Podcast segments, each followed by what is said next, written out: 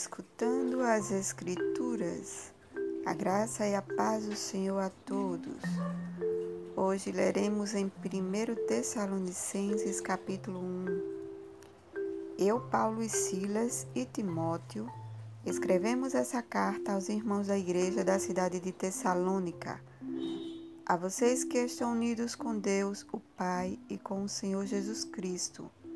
Que a graça e a paz estejam com vocês.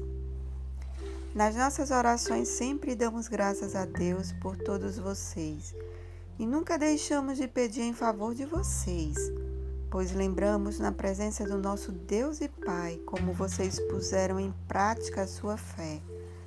Como o amor de vocês os fez trabalhar tanto e como é firme a esperança que vocês têm no nosso Senhor Jesus Cristo.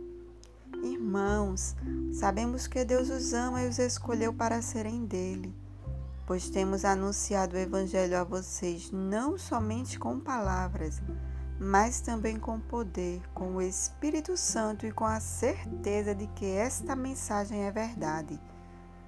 Vocês sabem de que maneira nos comportamos no meio de vocês, para o próprio bem de vocês e vocês seguiram o nosso exemplo e o exemplo do Senhor Jesus. Embora tenham sofrido muito, vocês receberam a mensagem com aquela alegria que vem do Espírito Santo. Desse modo, vocês se tornaram um exemplo para todos os cristãos das províncias da Macedônia e da Acaia, pois a mensagem a respeito do Senhor partiu de vocês e se espalhou pela Macedônia e pela Acaia. E as notícias sobre a fé que vocês têm em Deus chegaram a todos os lugares. Portanto, sobre isso não é preciso falarmos mais nada. Todas as pessoas desses lugares falam da nossa visita a vocês e contam como vocês nos receberam bem como vocês deixaram os ídolos para seguir e servir ao Deus vivo e verdadeiro.